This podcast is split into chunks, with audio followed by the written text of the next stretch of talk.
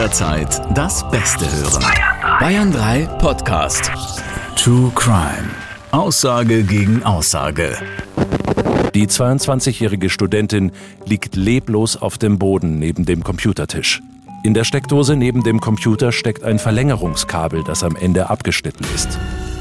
Die Isolierung am Kabel wurde entfernt und zwei Kabeldrähte sind um zwei Gabeln gewickelt, die die Studentin in ihren Händen hält. Strafverteidiger Dr. Alexander Stevens erzählt im Gespräch mit Bayern 3 Moderatorin Jacqueline Bell von seinen spannendsten Fällen. Hey, schön, dass ihr mit dabei seid bei einer neuen Folge von unserem True Crime Podcast. Ich hoffe, euch hat die erste Folge schon gut gefallen. Ich finde es ja immer total spannend, weil das echte Kriminalfälle sind und das bewegt einen, finde ich, dann immer noch mal ein bisschen mehr und vor allem auch super spannende Urteile.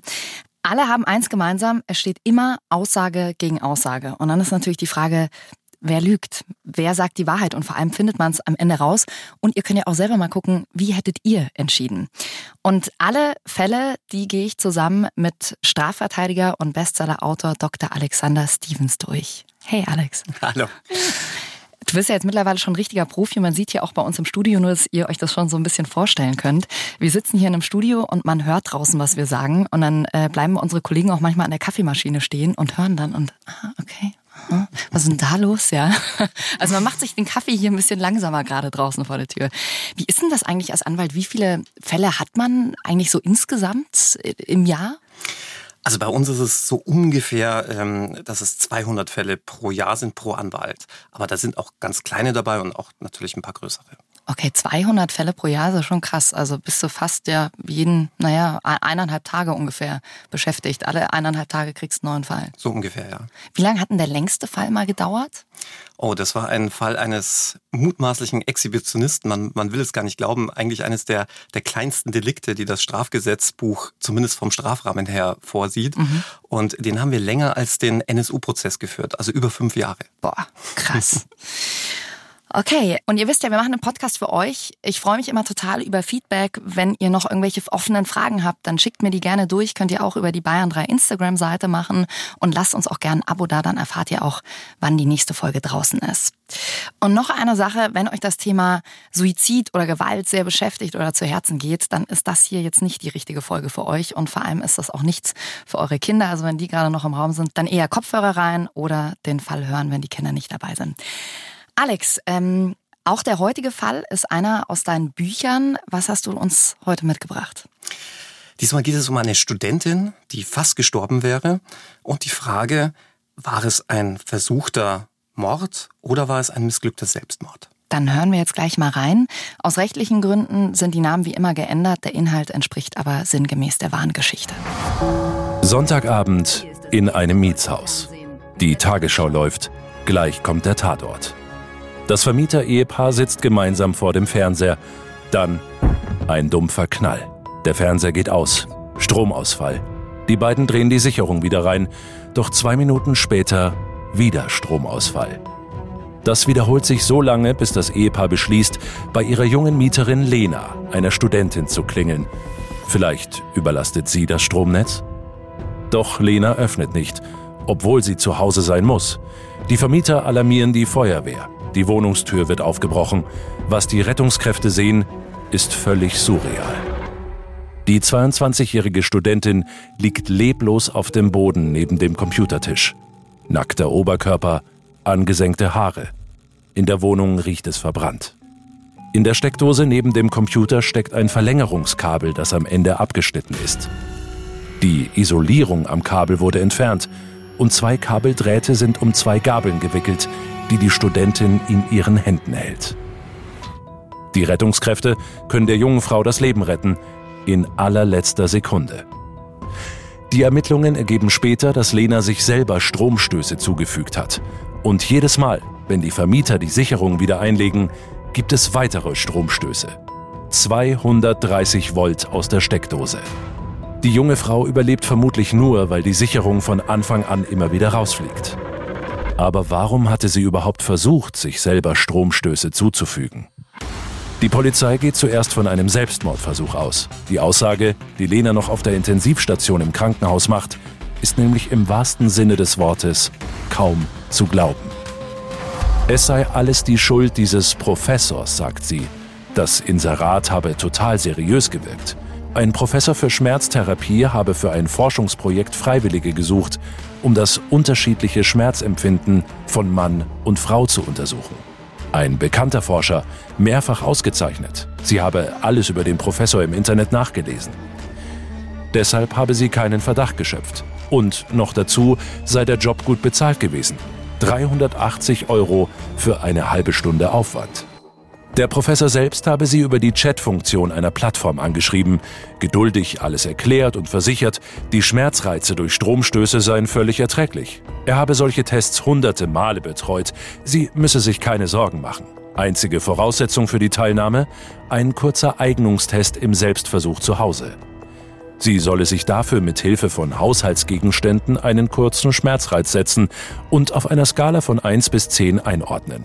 Er würde sie via Videotelefonie unterstützen und überwachen. Lena sagt, den Professor selbst habe sie im Videochat nicht sehen können, doch einfach gedacht, er sei technisch nicht so versiert in seinem Alter von Anfang 60. Er habe ihr dann genau beschrieben, was zu tun sei ein Kabel mit einem scharfen Messer abschneiden, die Isolierung entfernen, die Drähte freilegen, mit den Gabeln verbinden. Und er habe sie aufgefordert, den Oberkörper freizumachen, aus Sicherheitsgründen. Die Metallhäkchen am BH und stromleitendes Material ihrer Kleidung seien ein unkalkulierbares Risiko. Mit freiem Oberkörper habe sie auf Anweisung des Professors die selbstgebastelte Apparatur aus Kabel und Gabeln in die Steckdose gesteckt, sich vor den Computer gesetzt und die Gabeln in die Hand genommen. Dann sei ihr schwarz vor Augen geworden. Hm. Also, wenn ich sowas höre, dann denke ich mir erstmal, warum macht man sowas mit. Also ja, okay, man braucht vielleicht Geld, aber das ist ja, also so gesunder Menschenverstand würde mir schon sagen, ähm, man hat früher gelernt, nicht mit der Gabel des Toast aus dem Toaster rauszuholen, ist vielleicht nicht so eine smarte Idee, mit zwei Gabeln in die Steckdose irgendwie äh, reinzu lang. Ja, aber das, das frage ich mich eigentlich schon die letzten zehn Berufsjahre, wenn man sich überlegt, mit was man da alles konfrontiert wird. Ich erinnere da nur an die Zeiten, als Shades of Grey rauskam und mir die Leute dann ihre selbstgemachten Sexverträge zusandten. Da stand auch so einiges drin, von dem man eigentlich gar nicht glauben konnte, dass das überhaupt geht. Aber tatsächlich, ja, hast du bekommen, oder? Habe ich bekommen. was, was stand dann da so drin? Sorry, jetzt müssen wir kurz abschweifen von dem Fall. Also, also wirklich die, die abgefahrensten Dinge. Also die, die Leute waren da so angefixt von, diesem, von dieser Trilogie, dass sie das irgendwie zu Hause dann auch nachspielen wollten. Und der besondere Kick, den es wohl dem einen oder anderen gab, war es dann, einem Anwalt diesen, dieses Vertragskonvolut zukommen zu lassen, damit er das quasi irgendwie absegnet. Und äh, ich habe tatsächlich nicht nur einen zugeschickt bekommen. Und da waren also wirklich die abgefahrensten Sachen drin, von auf Käfer rumtreten bis hin zu, naja, ja. expliziteren Dingen. Okay, aber du hast äh, da nichts angenommen von den Fällen, oder? Das ist auch ja. nicht mein Fachgebiet. okay. Also, ähm, Jetzt dieser Fall von Lena, ja. Als erstes fragt man sich, wie gesagt, okay, warum macht man so einen Quatsch mit? Auf der anderen Seite, ähm, also so ein Suizid zu begehen, ist ja auch vollkommen irre. Also war in diesem Fall erstmal die Frage, Suizidversuch versus Mordversuch? Gar nicht. Man ist zunächst wirklich von einem reinen Suizidversuch ausgegangen, auch wenn man sagen muss, äh, ja, ist vielleicht nicht äh, die alltägliche Art und Weise. Äh, man kennt es sonst, Badewanne, Strom, Toaster, Föhn rein oder, oder ähnliches. Ja, das alles hat schon gegeben. Mit einer so aufwendigen Apparatur eher nicht. Aber man muss auch umgekehrt sagen, ähm, dass es durchaus äh, einfach auch Grenzsituationen für Leute sind, die depressiv sind und, und oder ähnliches, ja, oder krankheitsbedingt oder einfach mit dem Leben aufhören und, und dann auch nicht mehr klar denken können. Und ähm, ich, ich glaube, das kann man jetzt an für sich noch gar nicht bewerten. Ja, also dieses vielleicht irgendwie was spüren wollen, mhm. dass manche da vielleicht zu extremen äh, Dingen neigen. Ähm, also man hatte Lena dann am Anfang eigentlich nicht geglaubt, oder?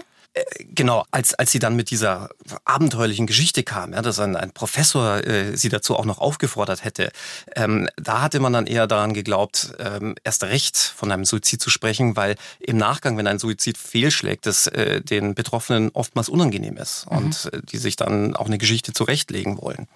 Äh, also die, die Kriminalbeamten waren sehr skeptisch am Anfang. Was, was hast du gedacht, als du von dem Fall damals gehört hast? Ähm, ich, ich bin erst relativ später in, in diesen Fall reingekommen, ähm, beziehungsweise von, von dem Fall so gehört, so dass äh, ich schon relativ viel Wissen hatte. Aber ich, ich versuche mich mal zurück äh, zu versetzen in, in, in die Ausgangslage. Ich glaube, ich würde auch an einen Suizid denken. Mhm. Ja. Andererseits, wenn man dann wieder hört, ähm, ja, man müsse den Oberkörper freimachen, da klingeln natürlich bei einem Sexualstrafrechtler wie mir dann schon irgendwie die Alarmglocken. Ja. ja. Das passte dann irgendwie nicht dazu. Ja. Es hat sich dann aber ja irgendwann rausgestellt, es war tatsächlich kein Suizidversuch. Ganz genau. Man hat sich nämlich den Computer angeguckt von dieser Studentin und festgestellt, dass es tatsächlich einen Chatverlauf gab und tatsächlich hier auch zu den entsprechenden ähm, Tathandlungen aufgefordert wurde. Und äh, dahinter steckte wohl auch tatsächlich der besagte Professor, eine Koryphäe auf seinem Gebiet. Und den hat man sich dann vorgeknöpft. Also ein Professor, den es wirklich gab, der angeblich äh, Lina dazu aufgefordert hat, sich Elektroschocks zu geben. Ganz und genau. Und nachdem ähm, die Studentin das genauso ausgesagt hatte, dass es dieser äh, renommierte Professor gewesen sei, war natürlich ein gewisses Verdachtsmoment gegeben, mhm. sodass man sich den dann genau ansehen wollte. Wie läuft das normal ab? Stürmen die äh, Polizisten dann da rein und beschlagnahmen sofort alles? Oder ist es eher, ach, wir unterhalten uns erstmal ganz nett mit ihm? Wahrscheinlich nicht, oder? Nee, in einem solchen Fall, wo es dann äh, tatsächlich um die Frage eines versuchten Mordes oder eines versuchten Tötungsdeliktes geht, äh, da geht man natürlich mit, mit äh, mehr Bedacht vor.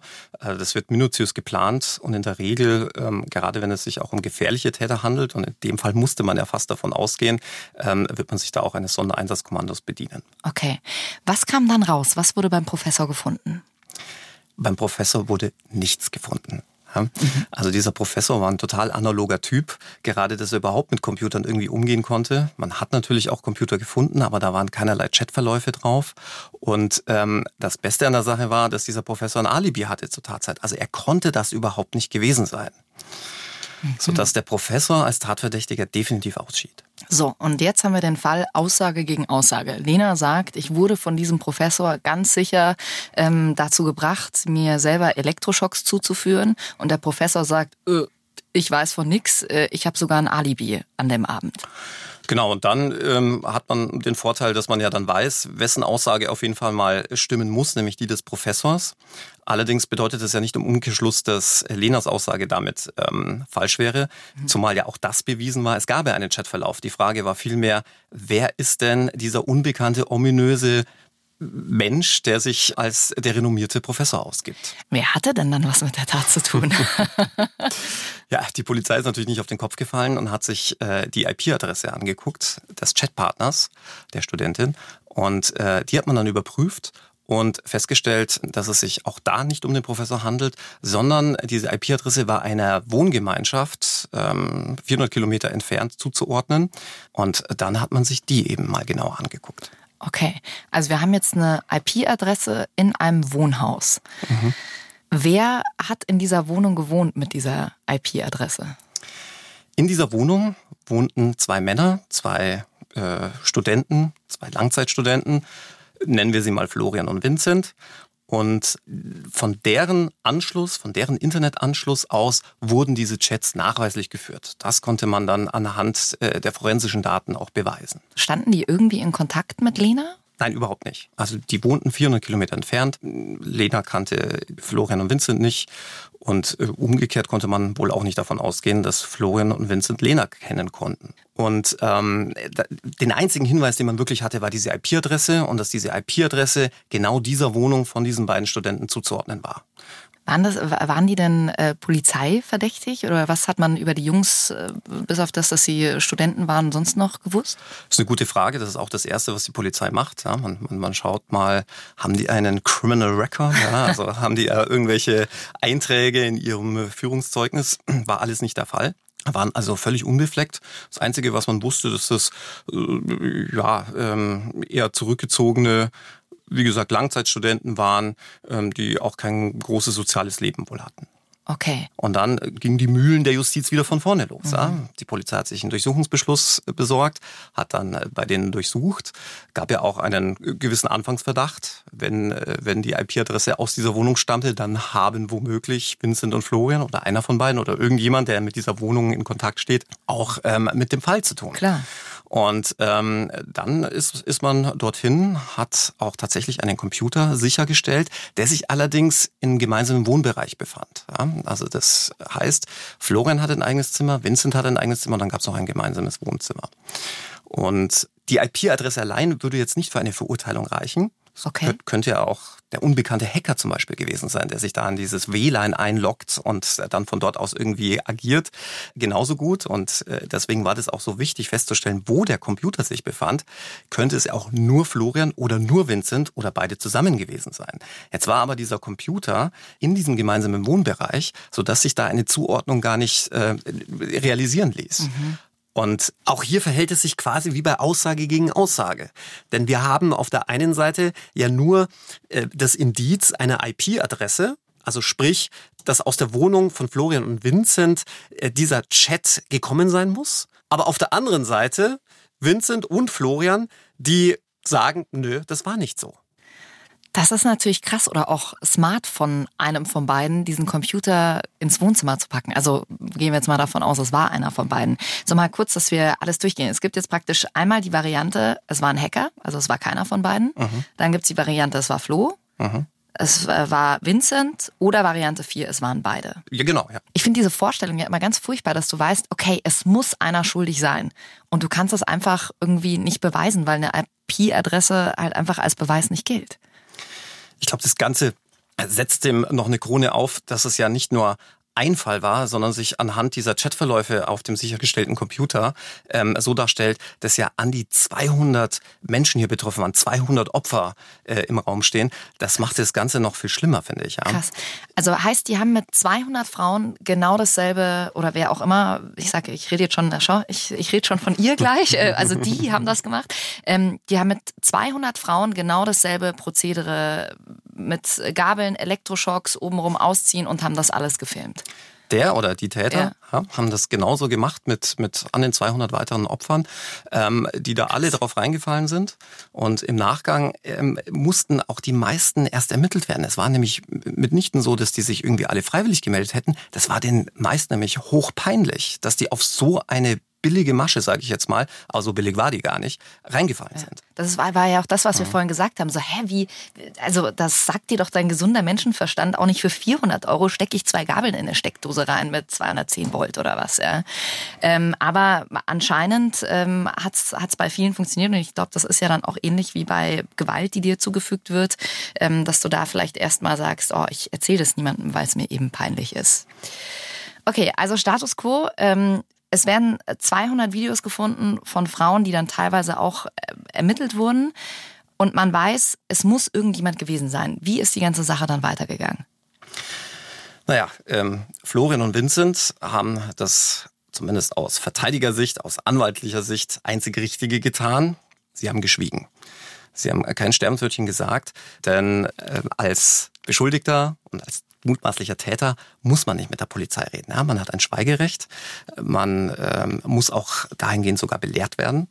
Und dann tut sich die Polizei natürlich besonders schwer, wenn, wie in unserem Fall, eine Zuordnung nicht hundertprozentig möglich ist. Nochmal, der Computer, also das Beweismittel schlechthin, das beweist, dass aus dieser Wohnung heraus mit diesem Computer diese Taten begangen wurden, stand im gemeinsamen Wohnzimmer von Florian Vincent. Das heißt, man weiß nicht, war Florian derjenige, der an dem Computer war? War es Vincent? Waren es beide gemeinsam, abwechselnd? Oder war es vielleicht doch irgendein ominöser Hacker? Du hast gerade schon gesagt, aus Anwaltssicht ist es total smart von beiden gewesen, dass sie schweigen. Kennen wir auch immer aus allen Serien. Sie haben das Recht zu schweigen. Mhm. Ähm, ich würde dem Zuhörer auch wirklich empfehlen, das zu beherzigen, auch bei der bloßen Verkehrskontrolle. Immer die Klappe halten. Immer Klappe halten, okay. so, ihr habt's gehört. Ähm, aber du hast ja damals nicht einen von beiden vertreten, aber du warst sehr nah an diesem Fall dran, richtig? Ganz genau. Den Fall hat ein sehr guter Freund von mir betreut, der der Staatsanwalt in diesem Fall war. Und ähm, dadurch habe ich natürlich so ein bisschen was mitbekommen. Wie, wie, wie ist es dann für dich, wenn, ich meine, man weiß ja, einer ist schuldig. Ich frage mich immer, wie kann man das vor Gericht vertreten, wenn man weiß, okay, der ist wirklich, der ist es zu 99 Prozent und ich muss dem da jetzt noch irgendwie ein paar Jahre weniger rausholen oder vielleicht sogar äh, Straffreiheit. Das ist eine sehr gute Frage. Ist auch die Partyfrage schlechthin, Ja, wenn man das glaube ich. wenn man irgendwann mal dann sagt, was man beruflich macht. Ähm, aber es ist eigentlich gar nicht so schlimm, wenn man sich das vorstellt. Denn äh, zumindest in Deutschland, anders als in Amerika, sind auch die Anwälte sogenannte Organe der Rechtspflege. Das heißt, äh, wir sind an Recht und Gesetz gebunden und dürfen da jetzt kein Schindluder treiben. Das bedeutet wiederum, wenn mir jemand ganz aktiv sagt, dass er es gewesen ist. Ja? Also ein Mörder kommt zu mir in die Kanzlei und sagt, ich war's, aber das wird mir nie jemand beweisen können, dann darf ich mich später nicht ins, äh, ins Gericht stellen und in meinem Plädoyer sagen, dieser Mann ist unschuldig, sondern ich, ich muss da sehr, sehr aufpassen. Ja? Also ich Ah, darf jetzt nicht okay. wieder, wieder besseren Wissens Unwahrheiten vortragen. Das darf ich nicht. Dann äh, bringt man auch den Anwalt tatsächlich in eine gewisse Bredouille. Ähm, was man allerdings darf, ist sämtliche Rechte und Möglichkeiten, gesetzliche Möglichkeiten, die das Strafrecht vorsieht, ausschöpfen. Und das wäre zum Beispiel so ein Fall hier. Wenn das Gesetz sagt, man muss nichts sagen, und das hat auch im Übrigen gute Gründe, dass man nichts sagen muss, denn es wäre ja schon krass, wenn ich plötzlich Zeuge gegen mich selbst wäre. Das wäre mit den Menschenrechten nicht vereinbar. Es kann ja nicht sein, dass ich mich selbst ans Messer liefern muss. Ja, das ist der ganze Grund, der dahinter steht, dass ich nicht mit der Polizei reden muss, wenn ähm, ich einer, einer Straftat verdächtigt werde. Ja? Und deswegen wird auch ein Anwalt das Florian und Vincent geraten haben und das völlig zu Recht. Das ist auch in Ordnung. Aber der Anwalt kann nicht sagen, du Florian, ich habe eine super Idee.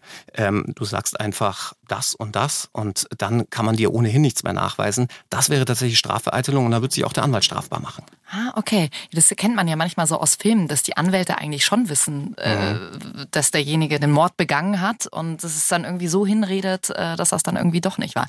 Ah, okay, das, das wusste ich nicht. Also wenn jetzt ein Klient zu dir kommt und sagt, hey, ich war's, dann hast du eigentlich fast keine andere Möglichkeit äh, mehr, als ähm, ja, in die Richtung zu gehen, oder? Also mal abgesehen davon, dass das sehr selten vorkommt,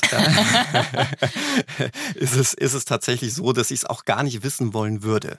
Denn ähm, es, würde, es würde die ganze Verteidigerarbeit zunichte machen.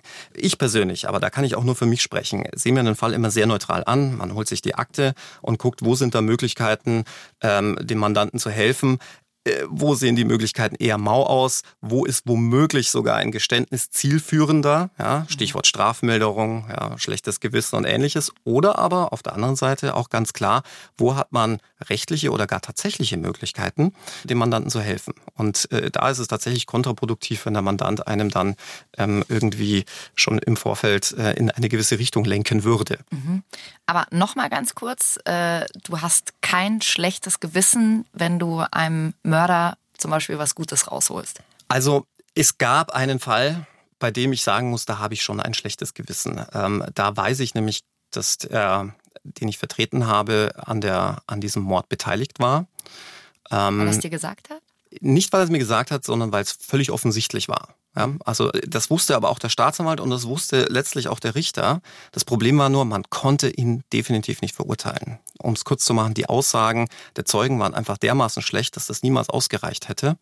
Und ähm, dieser Mann betreibt einen Imbiss in der Stadtmitte und jedes Mal, wenn ich daran vorbeigehe, denke ich mir, Wahnsinn. Also eigentlich müsste der im Gefängnis sitzen ja, so richtig schlechtes Gewissen. Es, es ist halt einfach nun mal so, dass in einem Rechtsstaat, wenn man an Recht und Gesetz gebunden ist und diese, diese Möglichkeiten in, in dem Fall ausgeschöpft wurden und äh, man äh, letztlich zu dem Punkt kommt, äh, im Zweifel für den Angeklagten, dann muss man das so akzeptieren. Finde ich immer ganz schwierig, das zu akzeptieren. Okay, so, jetzt haben wir hier einen ganz schönen Schlenker gemacht. Ähm, kommen wir nochmal zu unserem Fall zurück. Also, äh, wir wissen, Vincent, Florian hatten diesen Computer in ihrem Wohnzimmer. Beide haben geschwiegen. Jeder hat gesagt, ich war es nicht. Was ist dann passiert? Ja, es ist dann das einzig Richtige passiert. Beide wurden freigesprochen. Oh, du sagst das einzig Richtige und ich denke mir nur, das kann doch nicht wahr sein. Also ja, ich, das, ich, genau das ist der Grund, warum ich keine Juristin oder keine Richterin werden könnte. Ich würde dann wahrscheinlich sagen, so jetzt äh, verknacke ich lieber beide, bevor da einer weiter rumläuft und noch die Chance hat, äh, irgendwie weiter zu quälen. Da hat man keine, also du hast dann, du, du weißt, dieses, das wurde da gefunden, beide haben geschwiegen und du bist einfach machtlos. Du musst beide einfach gehen lassen und der Täter wurde nie gefunden. Es ist die einzig juristische und logische Schlussfolgerung. Denn der Richter muss sich ja folgende Fragen beantworten. Kann er sicher sein, dass Florian der Täter ist und Vincent nicht? Oder kann er sicher sein, dass Vincent der Täter ist oder Florian nicht? Oder kann er sicher sein, dass es beide waren? Und das geht einfach nicht. Der Computer stand in dem Wohnzimmer, beide hatten Zugriff drauf und wir wissen nicht, wer diesen Computer benutzt hat. Waren es beide, war es Florian oder war es Vincent? Und damit bleiben so viele Alternativen übrig und damit kann man nicht mit der für einen Schuldspruch notwendigen Sicherheit jemanden verurteilen. Letzten Endes ist es tatsächlich so, dass wenn die Beweismittel für die Überzeugungsbildung des Richters nicht ausreichen und es auch sonst keine Indizien gibt, man einfach gar keine andere Wahl hat. Wir wollen ja nicht, dass Richter aus dem Bauch heraus urteilen. Mhm. Aus der Zeit sind wir ja Gott sei Dank raus. Und dann bleibt einfach nur noch der berühmt-berüchtigte Satz in dubio pro reo im Zweifel für den Angeklagten. Puh. Werden die denn irgendwie weiter, sage ich jetzt mal, beobachtet? Also, dass man sagt, ah, okay, die zwei, einer von beiden muss es wahrscheinlich gewesen sein, dass man da irgendwie dann noch im Nachhinein irgendwie in irgendeiner Art und Weise ein Auge drauf hat? Auch das ist äh, eine sehr gute Frage. Äh, Freispruch bedeutet in Deutschland Freispruch. Es gibt also keinen Freispruch erster oder zweiter Klasse, so dass man sagen könnte, oh, also da, das war aber wirklich ein sehr drittklassiger Freispruch, ja. Mehr Glück als Verstand gehabt. Deswegen werden wir die jetzt besonders gut beobachten. Klar, die Polizei ist im Rahmen ihrer polizeilichen Aufgaben der Gefahrenabwehr äh, verpflichtet, die Bürger zu schützen. Ich könnte mir auch vorstellen, dass sowohl Florian als auch Vincent jetzt besonders vorsichtig unterwegs sind und womöglich auch die Finger von dem Computer lassen. Ja, hoffen wir es. Hättet ihr das gedacht oder könnt ihr auch das Urteil nachvollziehen? Wie gesagt, vom, vom Recht her kann ich es total verstehen und das schützt natürlich auch Menschen, die nichts getan haben, aber aus menschlicher Sicht finde ich es irgendwie furchtbar, dass in so einem Fall kein, kein Täter gefunden wird. Also schickt uns gerne Nachrichten durch, äh, wenn ihr auch irgendwelche Fragen an Alex habt. Äh, auch alles her damit und wenn euch die Folge gefallen hat, dann Bewertet den Podcast gern mit fünf Sternen, abonniert ihn, dann bekommt ihr immer Bescheid, wenn die nächste Folge draußen ist. Und dann sind wir auch schon sehr gespannt auf die nächste Folge. Alex, kannst du uns schon mal einen Ausblick geben, was du für uns am Start hast das nächste Mal? wohl einen der bekanntesten Fälle der Nachkriegsgeschichte, zumindest wenn es um die blutrünstigsten und mörderischsten Fälle geht, würde ich jetzt einfach mal so behaupten. Es geht um einen Bauern, der spurlos verschwindet und eine Familie, die ähm, da wohl irgendwie mit zu tun haben soll. So, und jetzt schauen wir mal, ob ich heute Nacht noch schlafen kann. cool, super. Danke, Alex. Sehr gern.